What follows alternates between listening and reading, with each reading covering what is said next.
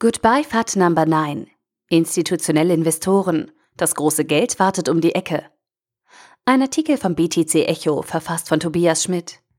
Die letzten Wochen und Monate waren alles andere als rosig für den Kryptomarkt. Fallende Kurse und schlechte Nachrichten haben stark auf die Stimmung im Krypto-Ökosystem geschlagen. FAT, was für Fear, Uncertainty and Doubt steht, schlug hohe Wellen. In manch einer Berichterstattung konnte schnell der Eindruck gewonnen werden, dass die Kryptoökonomie am Ende ist. Wir halten dies für eine Fehleinschätzung und möchten in unserer zehnteiligen Artikelserie skizzieren, warum sich 2018 zu einem herausragend guten Jahr entwickeln kann. Kryptowährungen haben sich, speziell in der zweiten Hälfte 2017, zu einer hochgradig attraktiven Anlageklasse entwickelt. Im Gegensatz zu traditionellen börsengehandelten Finanzmarktprodukten gilt die Einstiegshürde hier als niedrig. Jeder kann nach ein paar einfachen Schritten mit kleinem Portfolio in Kryptowährungen investieren. So haben vor allem kleine Privatanleger den Kryptomarkt in seiner Boomphase getragen. Um wirklich in einer Liga mit den etablierten Anlageklassen mitzuspielen, fehlt es den Kryptowährungen nach Ansicht vieler Traditionalisten allerdings noch an der nötigen Reife. Zwei häufig genannte Mythen betreffen die Attraktivität von Kryptoinvestments in eher konservativen Kreisen.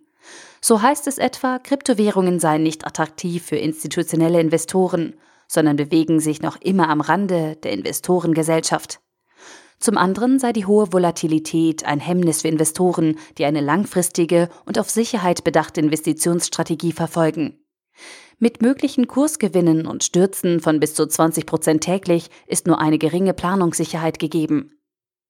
Die angesprochene Reife kann der Markt jedoch jetzt erlangen.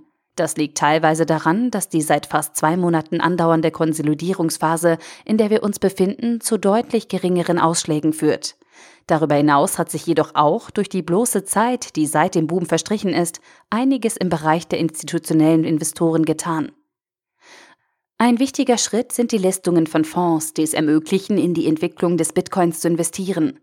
Die nennenswertesten Beispiele sind die Chicagoer Börsen CBOE und CME sowie der Standort Liechtenstein mit der Gründung des Postera-Fonds. In Chicago können seit Dezember 2017 Bitcoin-Futures gehandelt werden, die es ermöglichen, auf das Steigen oder Fallen des Bitcoin-Kurses zu setzen. Die schafft nicht nur eine Verflechtung des Kryptoökosystems mit der traditionellen Finanzwirtschaft, sondern erhöht die Akzeptanz von Kryptowährungen an den Börsen. In Liechtenstein ist mit dem Postera-Fonds ein AIF, eine Alternative zu einem börsennotierten Fonds ETF für Kryptowährungen geformt worden. Es ist der erste seiner Art, der nach europäischem Recht konzipiert ist. Viele institutionelle Investoren suchen nach immer neuen Möglichkeiten, ihr Portfolio zu diversifizieren. Sind Kryptowährungen erst einmal in der Mitte der Gesellschaft angekommen, werden auch sie als geeignetes Mittel wahrgenommen. Darin liegt für den Kryptomarkt langfristig die Chance, als Ganzes wieder stark anzuwachsen.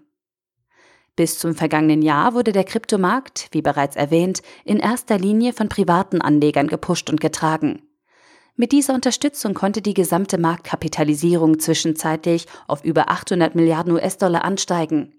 Man stelle sich nun vor, wie es um das Wachstum des Marktes bestellt sein würde, wenn Großinvestoren anfingen, im großen Stil Bitcoin, Ether und Co. in ihr Portfolio aufzunehmen.